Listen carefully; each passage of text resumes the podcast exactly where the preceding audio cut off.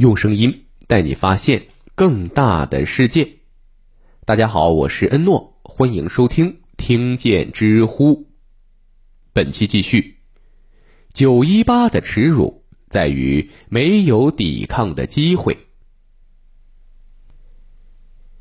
所谓军阀，就是以军队为权力支柱、地盘为根基的军政人物。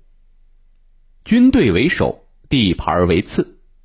只要军队在手，地盘可以重新抢；可要是没有了军队，偌大的地盘也守不住。军队才是军阀的命根子。张学良是爱国将领，但他也是军阀。九一八事变前夕，张学良的地盘横跨东北、华北，就任中华民国陆海空军副司令。和蒋介石平分江山。如果没有继承张作霖的军队，三十岁的张学良凭什么？正因为如此，他不能损失实力。我觉得张学良的不抵抗是受到中东路事件的影响。或许在他看来，连日俄战败中的失败者都打不过，和日本人拼命，岂不更是打不过？如果军队受到损失，那才是真的得不偿失。而东北军的高层愿意打仗吗？恐怕都是抱着保存实力的心思，能跑就跑，实在跑不了就投降。就连张作霖的把兄弟张景惠都投降了，一点心理负担都没有，何况是其他人的？我一直认为。一个人可以顺势影响大众，但绝对做不到强制命令所有人。如果他做一件事情非常顺利，那一定是符合大众的需要。张学良能够命令东北军入关，一定是符合东北军相当一部分人的利益的。这就是军阀，虽然可以拼命抵抗，但他们也要保存实力。毕竟有军队才有一切。反过来说，军阀治理下的地方很难整合全部资源用于发展经济或者抵御外敌。虽然东北军兵强马壮，但没有一支高素质的军队地方干部队伍，也缺乏一批完全追随政府的工商企业。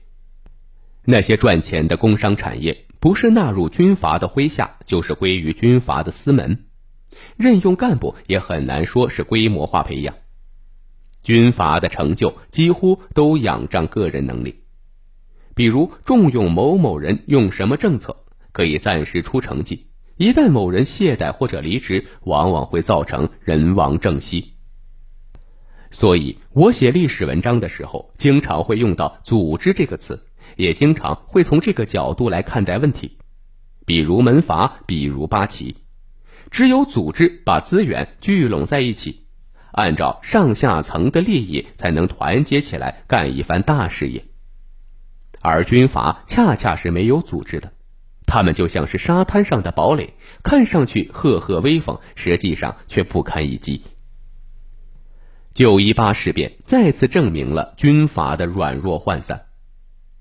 如果把镜头拉到三万米的高空，就会看到当时的中国遍地都是军阀。蒋介石心心念念的“攘外必先安内”，就是要先消灭军阀，整合力量，然后才能抵御外辱。可是很不幸，蒋介石他自己也是军阀。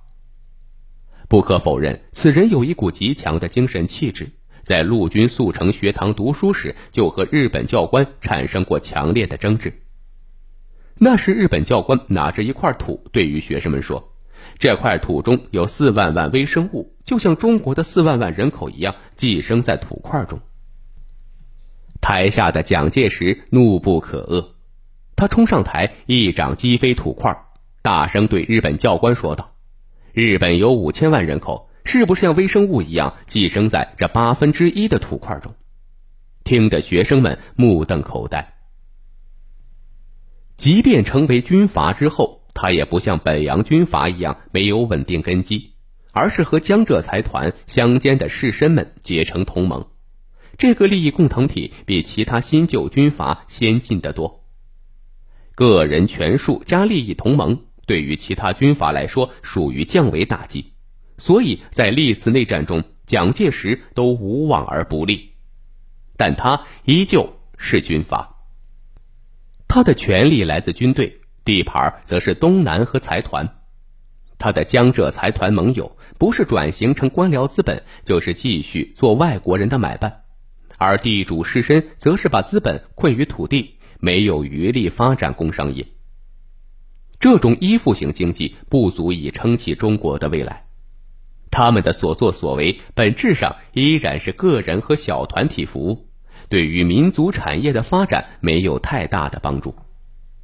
对于个人来说，他们很无辜。但在历史的进程中，他们却是进步的绊脚石。在江浙财团和地主士绅的帮助下，蒋介石连东南的资源也不能有效利用，税收和财政都要被他们先剥一层皮。而国民党内部派系纵横，军队内亲疏分明，在外还有阎锡山、李宗仁等半独立的军阀。所谓南京国民政府其实是挺虚弱的。本质上来看，南京国民政府是军阀、财阀拼凑而成的集团，并不是有统一的目标和思想能够聚拢一切资源的组织。所以，九一八事变之后，让蒋介石派兵北上抗日根本就不现实。其他军阀为了保存实力，不会听他的。而他自己的军队去不了，也不愿意去，毕竟要留着打内战，这是一个无解的难题。除了不抵抗、利弊冲突，还能有什么选择呢？对了，还能希望国际调停。九一八事变的形势就是这样的：日本磨刀霍霍，举国都在天皇和军人集团的领导下，渴望输出战争。中国遍地散沙，连大规模抵抗都组织不起来。仅仅两万多关东军就能沿着铁路沿线占领东北的城市。半年后，东三省全境沦陷，紧接着就是华北自治七七事变。什么是国耻？东北军撤退是国耻，东三省沦陷是国耻，中国组织不起抵抗更是国耻。我觉得这才是最大的耻辱。当然，不抵抗的只是高层，没有利益束缚的东北大众从来就没有放弃过抵抗，他们是真正为保卫家园而战斗。他们会举成东北抗日联军，最多的时候只有三万人，却连续对日作战十余万次，在日军的大后方牵制住了数十万的日伪军。杨靖宇牺牲后，胃部被解剖。日军在他的胃里没有找到一粒粮食，只有不能消化的草根、树皮和棉絮。他们根本就没有想到，中国竟有如此威武不屈的人。还有赵一曼、马占山等等等等，千千万万奋起反抗的英雄。他们曾经是军人、农民、土匪，但此刻却为保卫家园而并肩战斗。他们大部分人没有留下自己的名字，但历史不会忘记他们曾经战斗过。这些无名英雄生前没有享受过荣华富贵，但在史册中，他们比那些位高权重的军阀更加光辉。洗刷九一八耻辱的正是这些无名英雄们，正是他们和关内的热血民众一起汇聚成十四年抗日战争的洪流。大时代最见人心，有的将军不抵抗，有的高官投降了，也有很多人做了汉奸，但最底层的民众却一意孤行，至死不回头。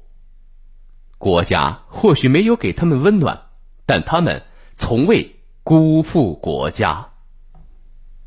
好了，以上就是这篇文章的全部内容，感谢收听，欢迎关注、订阅、点赞、转发，我是诺。我们下期再见。